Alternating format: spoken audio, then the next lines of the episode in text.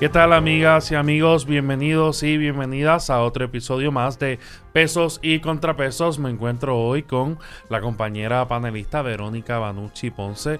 Saludos Verónica, ¿cómo estás? Saludos Camilo, contenta, contenta de la invitada que tenemos el día de hoy. ¿Y tú, Cami, cómo estás? Todo muy bien, contento también, honrado de tener con nosotros y nosotras a la doctora Yanira Reyes Gil. Ella es decana eh, de la Facultad de Derecho de la Universidad Interamericana de Puerto Rico. Profesora, bienvenida. Muchas gracias por la oportunidad de participar en la conversación hoy con nosotros y nosotras. Saludos Camila y Camilo y saludos Verónica. Gracias a ustedes por la invitación. Y su invitación va de la, de, de la mano de verdad el premio que recientemente obtuvo por el Colegio de Abogados y Abogadas de Puerto Rico. Estamos hablando del premio de la medalla de Nilita Vientos Castón. Es un reconocimiento, ¿verdad?, que otorga el Colegio de Abogados y Abogadas, entre otras cosas, por la trayectoria que usted le ha dedicado a la profesión jurídica, que luego ya eh, Verónica hablará un poco sobre eso. Específicamente, este premio se da de cara ¿no? a la asamblea anual del Colegio de Abogados que se, se celebrará este próximo 9 al 11 de septiembre en el colegio, en el, perdón, eh, Hotel Royal Sonesta de Isla Verde. Así que estamos eh, invitándolo a todos y todas a que se den la vuelta en la convención.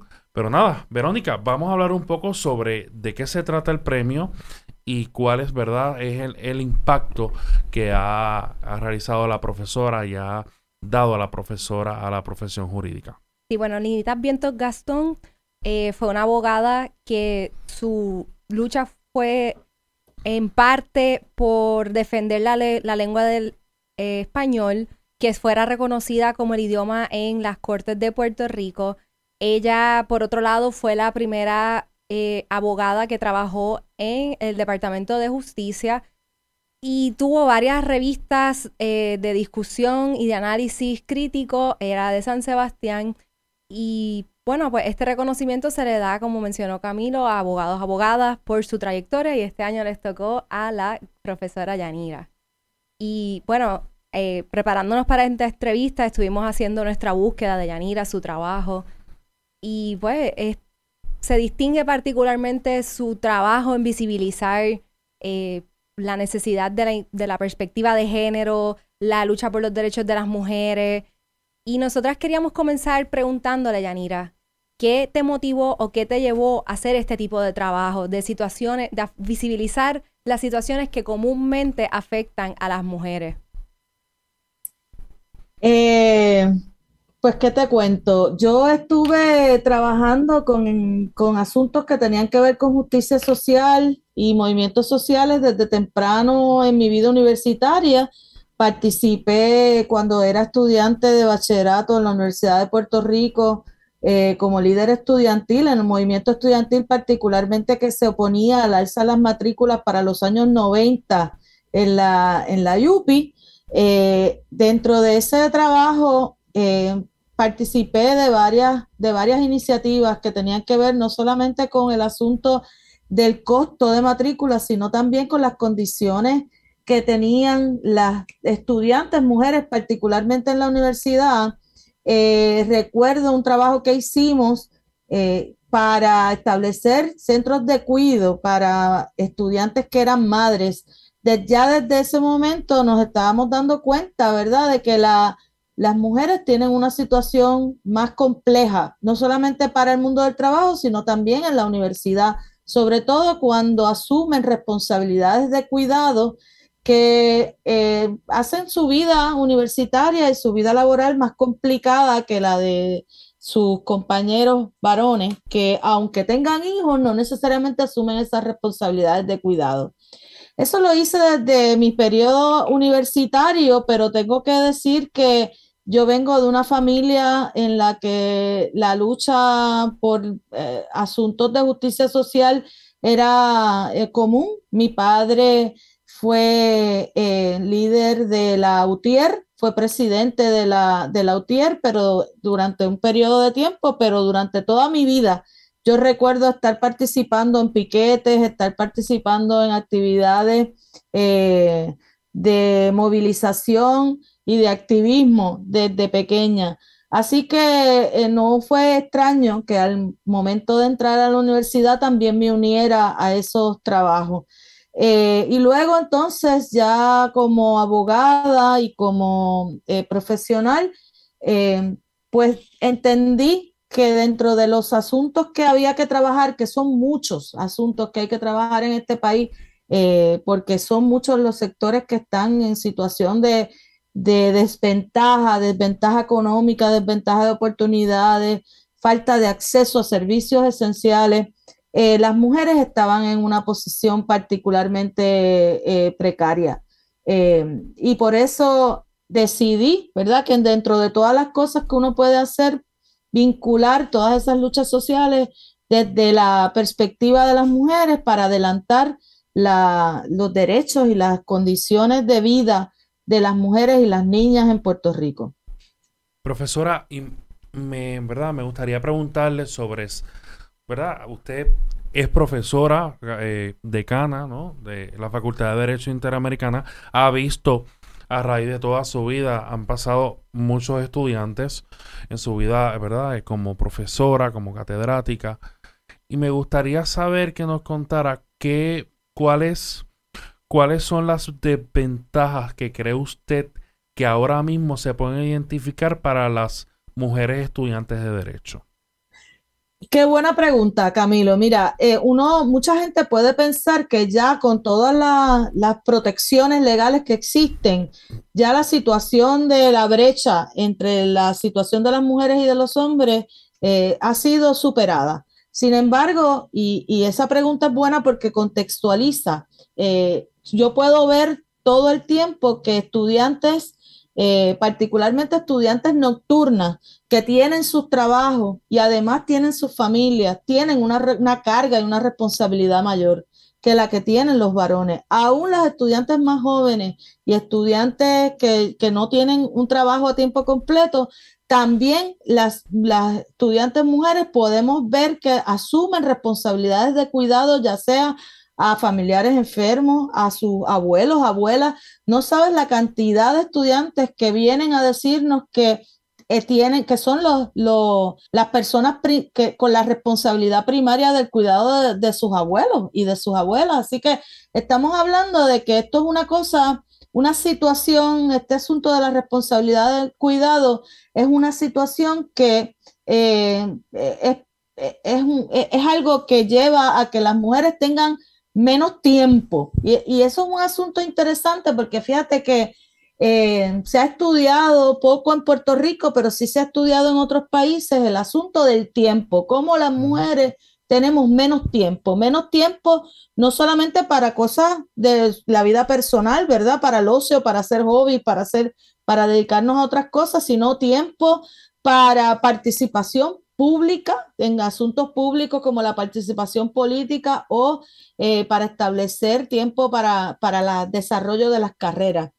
Entonces, otro asunto que podemos observar también es que a pesar de que cada vez son más mujeres las que son estudiantes de derecho, ya podemos hablar de más del 60% del estudiantado son mujeres, cuando, y que, y que en la mayor parte de las ocasiones también se gradúan con los promedios más altos eh, y hacen una, un buen tienen un buen desempeño académico. Sin embargo, cuando llegan al mundo del trabajo, van a, van a enfrentar la misma situación que podemos ver en otros trabajos, que es una, la brecha salarial. Las mujeres regularmente ganan menos que los hombres y también la falta de oportunidades en puestos de mayor poder o de alta dirección en empresas o en bufetes. Así que eh, aun cuando estemos hablando de una profesión eh, un tanto privilegiada como es la del derecho, podemos ver que se reproducen esos mismos esquemas de subordinación hacia las mujeres. Profesora, ¿y usted en, en su ámbito personal, qué reto ha enfrentado eh, tanto en su vida eh, personal como profesional, siendo una abogada feminista y activista?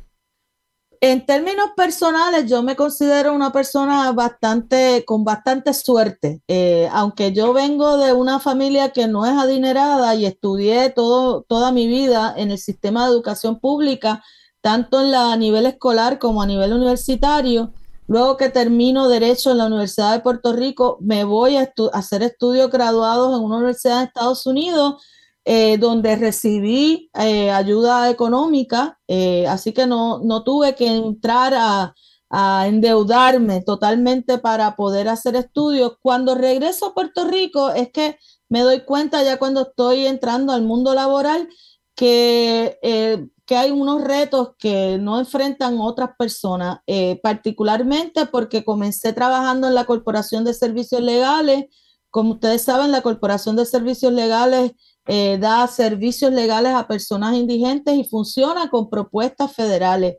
Y regularmente las personas que trabajan en, servicios legales están con un eh, exceso de trabajo eh, y sin tener los recursos que pueden tener otros bufetes. aunque se da un servicio precioso, ¿verdad? En términos del trabajo que se hace con, la, con las personas pobres, con las personas más necesitadas del país. Luego cuando entro eh, a ser profesora, a estar en la, en la, universidad, comencé en la Universidad de Puerto Rico eh, como profesora a tiempo parcial y al mismo tiempo era profesora a tiempo parcial en la Universidad Interamericana. Ahí enfrenté lo que enfrentan cientos, miles de profesores y profesoras que no tienen plaza, los profesores sin plaza. Eh, que son, otra gente le llaman profesores taxi, que tienen que ir de una universidad a otra ganándose en ocasiones menos que lo que puede ganar una persona a tiempo completo en un fast food.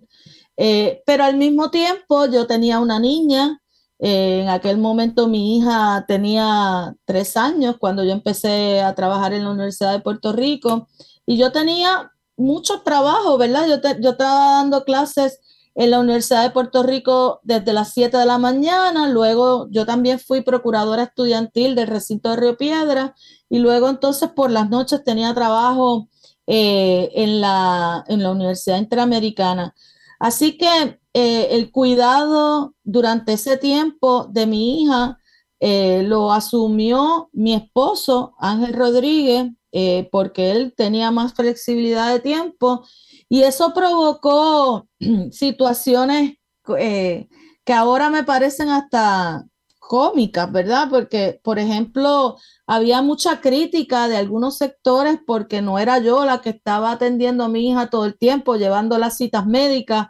Eh, recuerdo eh, unas pediatras en, un momento que incluso me llamaron a su oficina amenazándome con que iban a llamar al departamento de la familia porque entendían que, mi hija se estaba enfermando porque yo no era la que la llevaba al, consultorio médico todos los días o todas las semanas. Eh, aunque son las mujeres las que llenan los consultorios médicos de los pediatras, en esa ocasión ellas no podían entender cómo era que el papá era el que llevaba a la nena al consultorio médico. Y esas son cuestiones que, pasan las mujeres que tenemos, eh, dedicamos mucho tiempo de nuestras vidas a trabajo profesional eh, y luego, entonces, cuando una entra al mundo laboral, pues se enfrentan esos asuntos que, pueden enfrentar muchas mujeres en términos de eh, falta de, darle valor al trabajo que una hace, porque hacer trabajo por la justicia social y el trabajo por los derechos de las mujeres o trabajo desde la perspectiva social, que es el que yo hago, porque yo soy socióloga después de todo, pues eso no parece mucho derecho. Eh, así que eso fue un, proceso para, para, que se le diera valor al trabajo que hago. Eh, y, y esas son cosas que uno enfrenta en ocasiones, ¿verdad? Cuando, cuando empezamos a hablar en una reunión eh, y otra, otro, un varón asume el crédito por las ideas nuestras o cuando eh, se ningunean las cosas que decimos. Esas son cosas que entiendo que enfrentan todas las mujeres y que no necesariamente enfrentan los hombres. Esos son retos que, pues que puedo contarte en términos de la vida profesional. y un parte se entrelaza con lo que mencionabas ahorita de la brecha salarial por género, que muchas personas atribuyen la brecha a precisamente que somos muchas veces las mujeres quienes asumimos la tarea de la crianza. Y como propuesta a cerrar esa brecha salarial por género, se, pues se propone que haya un tiempo también de paternidad para que los hombres también tengan un tiempo prolongado, que, actualmente creo que son como, eh, no recuerdo bien cuál, qué es lo que establece la ley, pero es un tiempo súper reducido. E incluso el de la mujer también es un pequeño periodo de, tiempo el que tiene para, eh, pues para, para su tiempo de maternidad. Sí, eso es así. De hecho, hay, eh, hay propuestas que se han presentado en otros países, no solamente para igualar el tiempo de licencia de maternidad y licencia de paternidad, sino también, como mencionas, alargarlo. Pero, pero hay otras cosas que tienen que ver con la disponibilidad de acceso a centros de cuidado, centros de cuidado en los centros de empleo o establecer eh, medidas para que los centros de cuidado sean realmente accesibles. Mira, hay muchas mujeres que deciden que es, más eh, económicamente factible o eficiente quedarse en la casa trabajando, con los hijos porque, porque poner a un hijo o una hija en un centro de cuidado es más, sale más caro que el salario que pueden recibir, porque después de todo, también tenemos que considerar que en Puerto Rico los salarios son de miseria, son salarios que no son suficientes, son salarios que no son dignos. Por lo tanto, eh, realmente es un, es un, problema, es un reto, ¿verdad? Eh, maternar, tener, criar hijos e hijas en una situación económica tan, tan difícil como la que se vive en Puerto Rico y tan desigual. Hay otros países también que se ha incluso elevado hasta rango constitucional el asunto de la división equitativa de las responsabilidades del cuidado. Eh, ese asunto de las responsabilidades del cuidado es algo que debemos, hay que trabajar un poco más en, Puerto Rico. Eh, de hecho, en Intermujeres nos, eh, vamos a comenzar una investigación sobre eso, porque el asunto de las responsabilidades del cuidado tiene mucha relación no solamente con el asunto de la brecha salarial, con la falta de la, posibilidad de desarrollo de las mujeres en la vida profesional, en la vida pública, sino también en, términos hay que tener una discusión de cuál es la responsabilidad del Estado con el cuidado, porque lo que hace el Estado es entonces delegar en las mujeres esa responsabilidad no solamente de los hijos y de las hijas, como mencioné, también de, la, de los viejos y las viejas, ¿verdad? La, la población en Puerto Rico cada vez es más vieja y esa responsabilidad de las personas envejecidas en Puerto Rico sigue recayendo también en los hombros de las mujeres y eso es una responsabilidad social que debe asumir el Estado y que en este momento no lo está haciendo. Ciertamente, recientemente, ¿verdad? Todos supimos de la renuncia, todos y todas, de la renuncia de la Procuradora de las Mujeres. Yo creo que es un tema importante tocar aquí. Le pregunto, profesora, ¿qué aspectos o qué elementos, verdad? Usted como portavoz, como abogada de asuntos sociales, pero sobre todo asuntos de la mujer, debería tener la candidata que, sea nominada para el puesto de procuradora de la mujer? Eh, eso es un asunto importante de discutir y gracias por traer el tema. Eh, yo quiero primero hacer un, recuento histórico, poner, contextualizar esto. Cuando surgió la Oficina de la Procuradora de las Mujeres, surge como un reclamo de sectores feministas en Puerto Rico para que existiera una oficina independiente del gobierno que tuviera la capacidad de fiscalizar las políticas públicas, que tuviera la capacidad de fiscalizar las agencias, que tuviera capacidad investigativa y de establecer sanciones a través de multas e incluso de hacer recomendaciones sobre cambios eh, necesarios en el país. Eh, se suponía desde la, y está así en la ley que crea la Oficina de la Procuradora de las Mujeres, que no solamente la oficina iba a ser independiente, sino que el nombramiento de la persona eh, iba a salir de recomendaciones que hicieran las organizaciones de mujeres en Puerto Rico. Y esto tenía una razón y todavía tiene una razón muy legítima.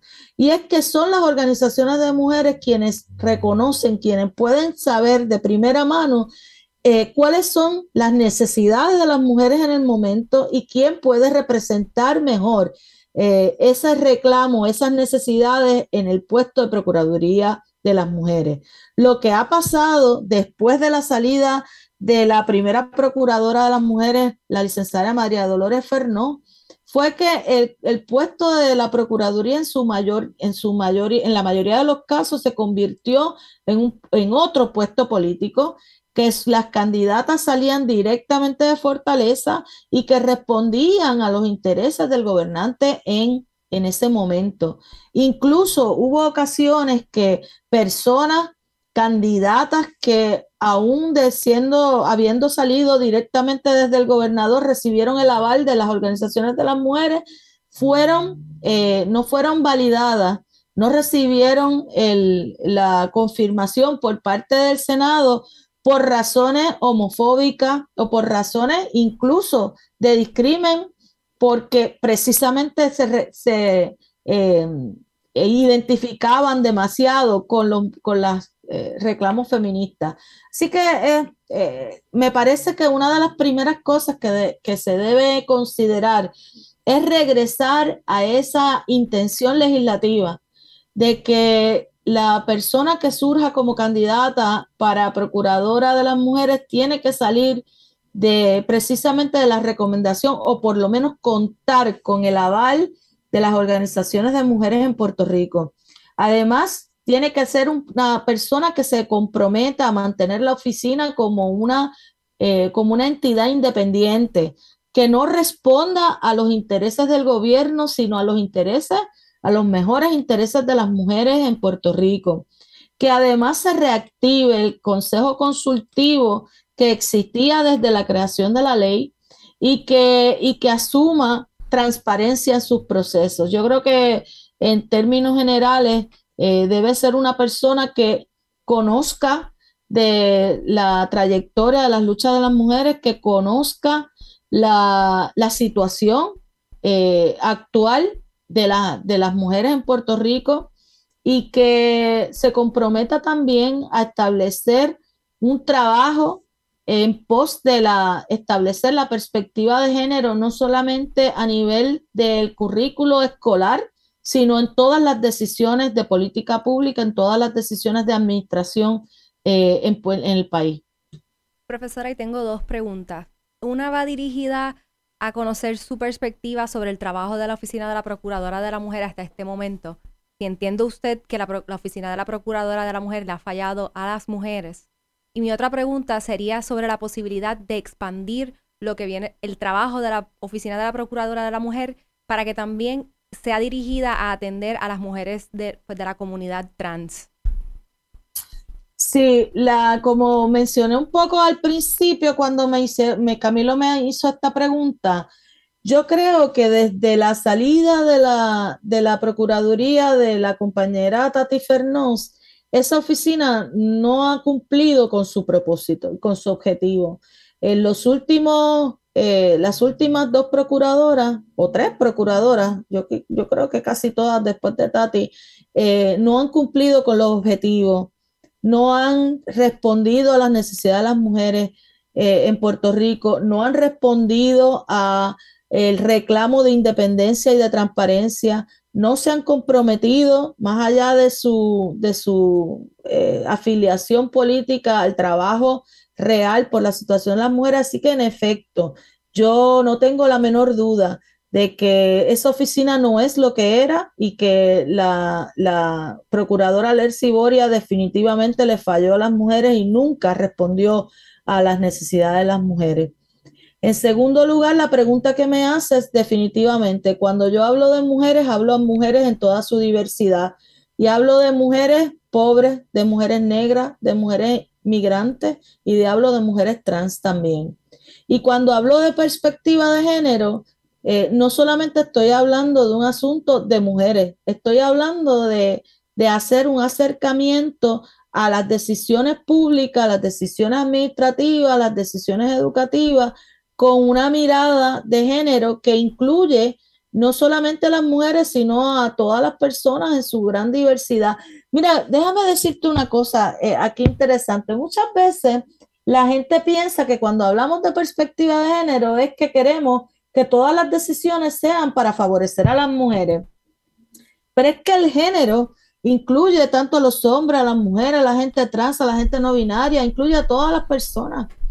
Lo que tenemos que hacer un análisis es cómo esos roles y esas eh, eh, prácticas que se establecen a partir de la sexualidad impactan de manera diferenciada a unos y otros. Así que eh, hacer una educación, por ejemplo, con perspectiva de género, también favorece a los hombres. ¿Cómo favorece a los hombres? Bueno, porque los hombres han sido tradicionalmente socializados a que tienen que asumir unas responsabilidades públicas que no pueden eh, trabajar y, y, pensar desde la emoción, desde la emotividad, que la paternidad es ajena, ese tipo de cosas. Así que también para los hombres es necesario establecer esa perspectiva de género en todas, en todas las decisiones y todo nuestro accionar. Em, así que la contestación es sí, definitivamente debe incluir a las mujeres trans y debe incluir a la comunidad LGBT. Profesora, y esto nos abre la puerta para hablar un poco sobre el reciente, ¿verdad?, eh, decisión del Departamento de Educación y el gobierno de Puerto Rico en cuanto a eliminar el currículo de perspectiva de género en las escuelas del país. Esto, eh, ¿verdad? Han, han habido argumentos a favor, pero la mayoría argumentos en contra. Me gustaría comenzar con qué cambió, si algo, y qué provocó que se, ¿verdad? se eliminara el currículo de perspectiva de género en las escuelas lo que provocó eso en esta ocasión, lo, mismo Que lo, mismo que lo ha provocado en ocasiones anteriores, falta de compromiso de parte de la, de lo, del secretario de Educación, presión por parte de sectores fundamentalistas en Puerto Rico y una visión errada, equivocada de lo que significa la perspectiva de género. Eh, quiero decir que este reclamo por la perspectiva de género no es nuevo. Es un reclamo que lleva décadas en Puerto Rico. De hecho, se han hecho en variadas ocasiones, se han hecho módulos eh, y materiales en las escuelas en el, a nivel del Departamento de Educación para poder establecer eh, cursos, eh, temáticas, currículos con perspectiva de género que han quedado en nada. durante el periodo de, eh, la gobernación de Ricardo Rosselló existía una carta circular para establecer la perspectiva de género en las escuelas y tan pronto eh, eh, fue nombrada Julia Keller el recuerdo aquellas vistas en las que inicialmente le preguntaron si ella estaba de acuerdo y ella dijo que sí y de momento se puso en pausa el proceso y fue bien obvio la presión que, recibió por parte de, de Tomás Rivera Chats para que cambiara su postura. Y luego entonces se elimina la carta circular inmediatamente, la carta circular para establecer la educación con perspectiva de género. Y en esta ocasión existe la orden ejecutiva de parte del gobernador Pierre Luisi que establece el estado de emergencia y una de las cosas que se establece ahí es precisamente impulsar la, implementación del currículo con perspectiva de género y eso estaba bien adelantado.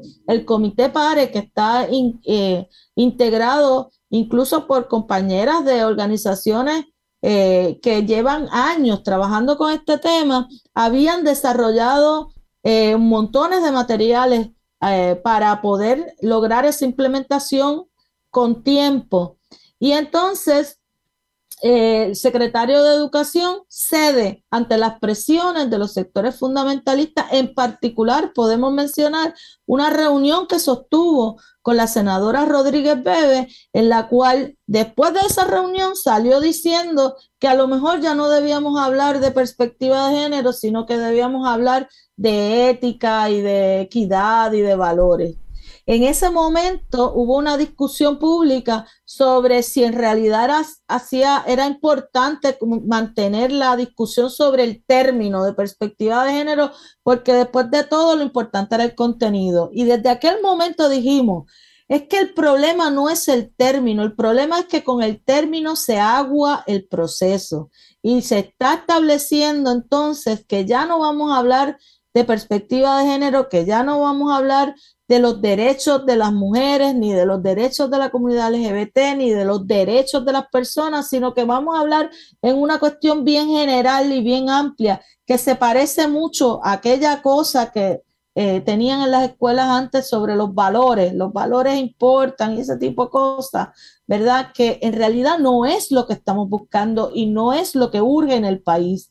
¿Y por qué digo que urge en el país? Porque en Puerto Rico, yo creo que nadie puede negarlo, hay una situación de una grave crisis con respecto a la violencia eh, contra las mujeres, violencia que se da a nivel personal y violencia que se da en la calle y violencia que se da a nivel institucional. Así que esto es un asunto que urge y por lo tanto eh, es importante y es necesario que se regrese a lo que se había acordado, que se, que se cumpla con, lo, con, la con las disposiciones de la orden ejecutiva y que este asunto eh, deje de ser un balón político, que, que, que, dejen de tomarse decisiones por razones político-partidistas o por presiones de parte de, de, sectores religiosos en el gobierno.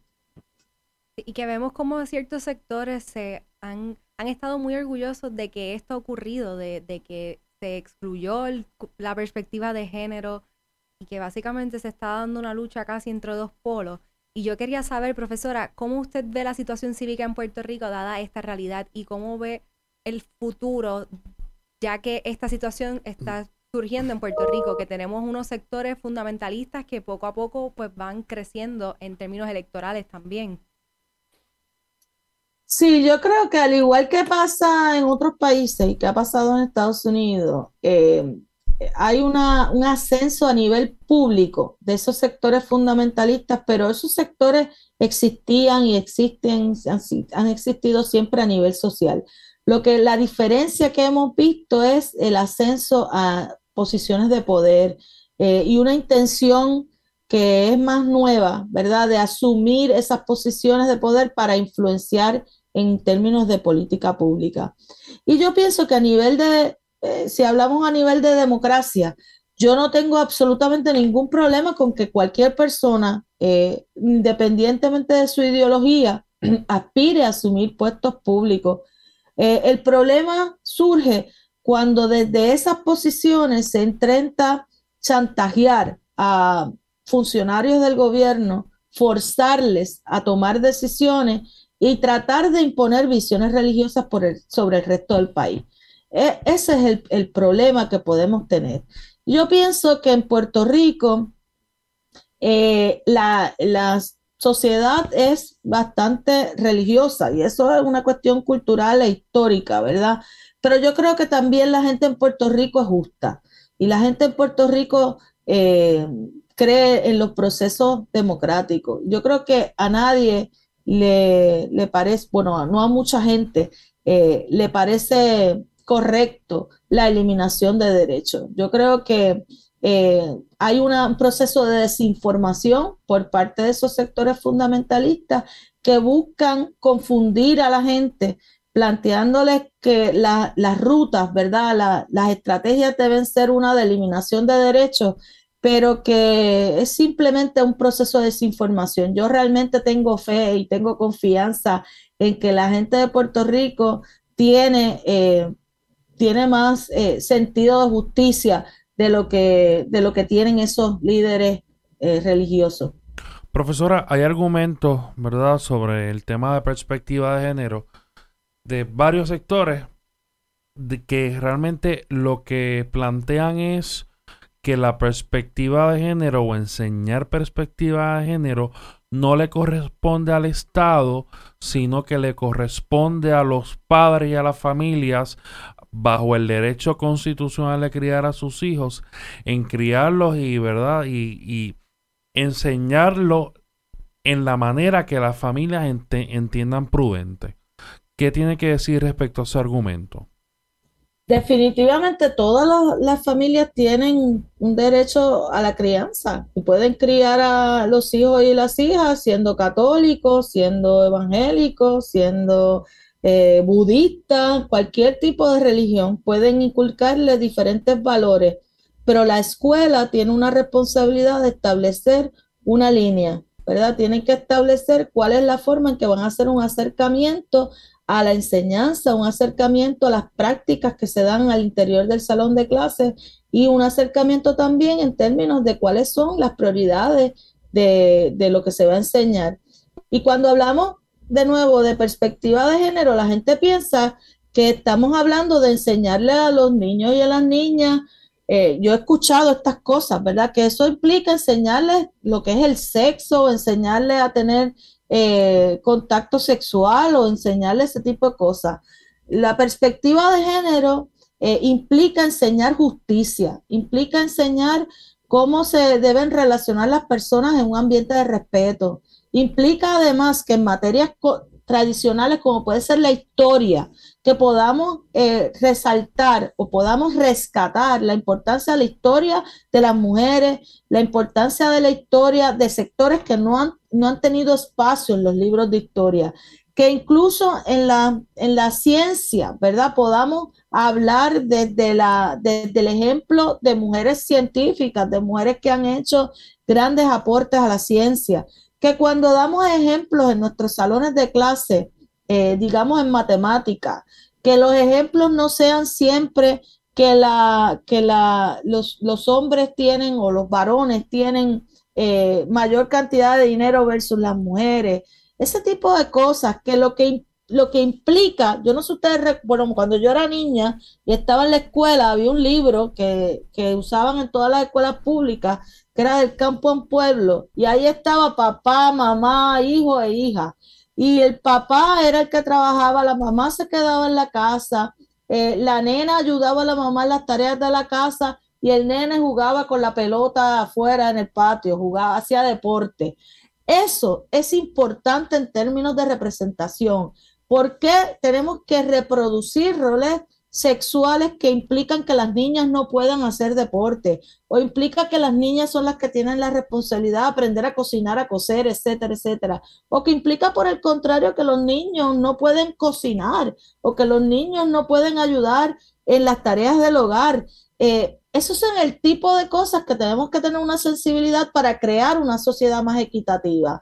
Así que hay que eh, establecer eh, desmitificar lo que, lo que significa la educación con perspectiva de género para no continuar con esa desinformación que lo que hace es, eh, eh, tratar de amedrentar con, con asuntos que, que, no tienen nada que ver con, con esa educación que tenemos. Y definitivamente vamos a hablar de roles, de roles. ¿Verdad? De los roles que establecen los sexos, que se establecen socialmente en los sexos, para, para desmontar esas cosas que no son reales, para decir que las niñas también pueden hacer deporte, que pueden ser carpinteras y que pueden ser eh, policías, que pueden ser gobernadoras y que los niños también pueden ser chefs y que pueden ser eh, diseñadores de moda y que eso no tiene nada que ver con una cuestión de, del sexo de la persona, sino con el género que se le asigna eh, socialmente a las personas. Es una cuestión nuevamente de justicia y por supuesto que las familias tienen la posibilidad de enseñarles los valores que entiendan a sus hijos y a sus hijas, pero la escuela también tiene una responsabilidad. Y el problema es que la escuela lo hace. La, la escuela enseña, la escuela y la mayor parte de las instituciones practican una, eh, una enseñanza desde sexista en el sentido de que es favoreciendo los valores patriarcales y lo que queremos es desmontar eso, ¿verdad? Que la escuela ya no sea una escuela patriarcal y que la educación sea más equitativa en cuanto al asunto de los derechos y los roles que se le asignan a las personas.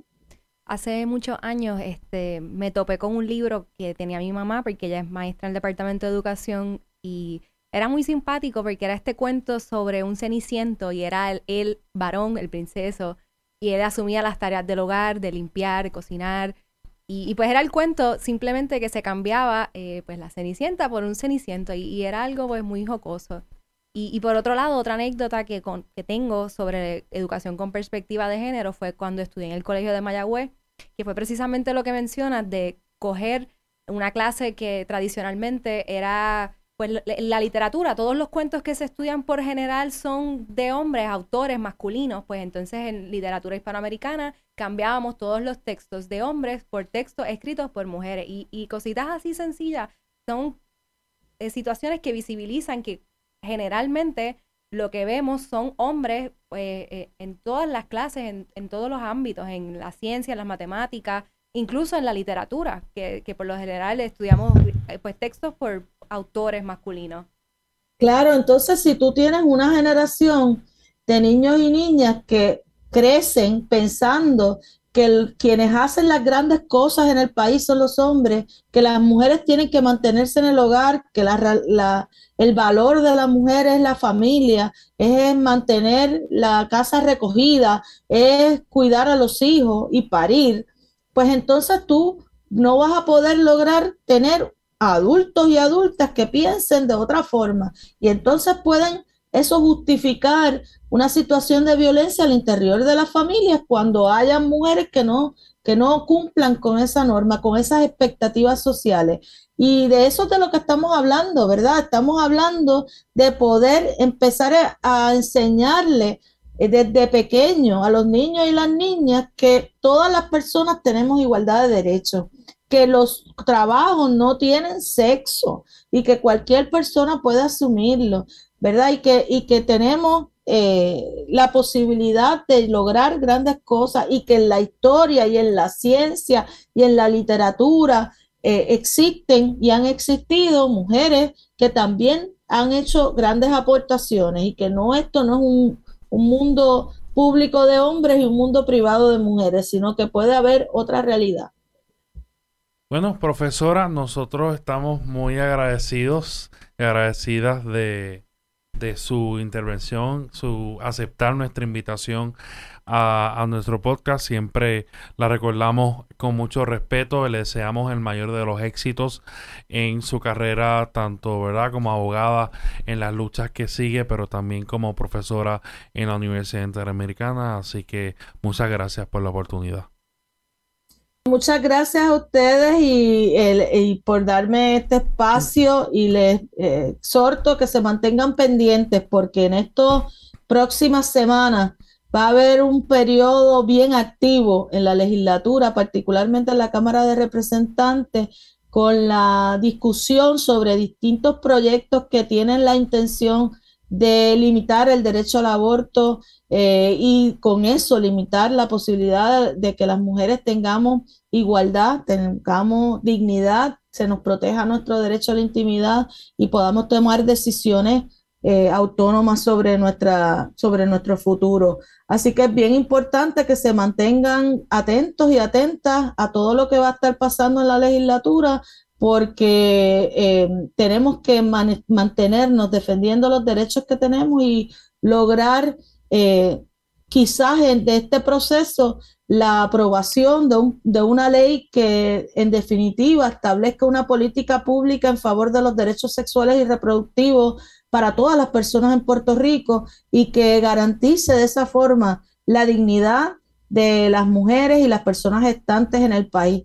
Así que gracias por la oportunidad y nuevamente eh, espero que verles eh, en esos procesos que se van a dar próximamente en, en, el país en defensa de nuestros derechos. Y también nos veremos en la asamblea del Colegio de Abogados y Abogadas que se celebrará en el Hotel eh, Sonesta de Isla Verde este próximo 9 y 10 de manera presencial de septiembre. Así que allá estará toda la comunidad jurídica, eh, ¿verdad? Compartiendo y celebrando la asamblea anual. Verónica. Sí, nada, gracias a la profesora por su tiempo, por sus intervenciones, por toda la información, el conocimiento y el análisis que nos ha brindado en este episodio. Esperemos que nuevamente la tengamos de invitada eh, con la expectativa que sea discutiendo alguna ley mm. que promueva y proteja los derechos de todas las personas gestantes en el país y allí estaremos en la, dando la lucha. Bueno, amigos y amigas, esto ha sido otro episodio más de Pesos y Contrapesos. Recuerda seguirnos en las redes sociales en arroba pesos y contrapesos en Instagram, arroba pesos PR en Twitter y sobre todo en YouTube, en Pesos y Contrapesos en YouTube. Así que allá los esperamos. Esto es Pesos y Contrapesos.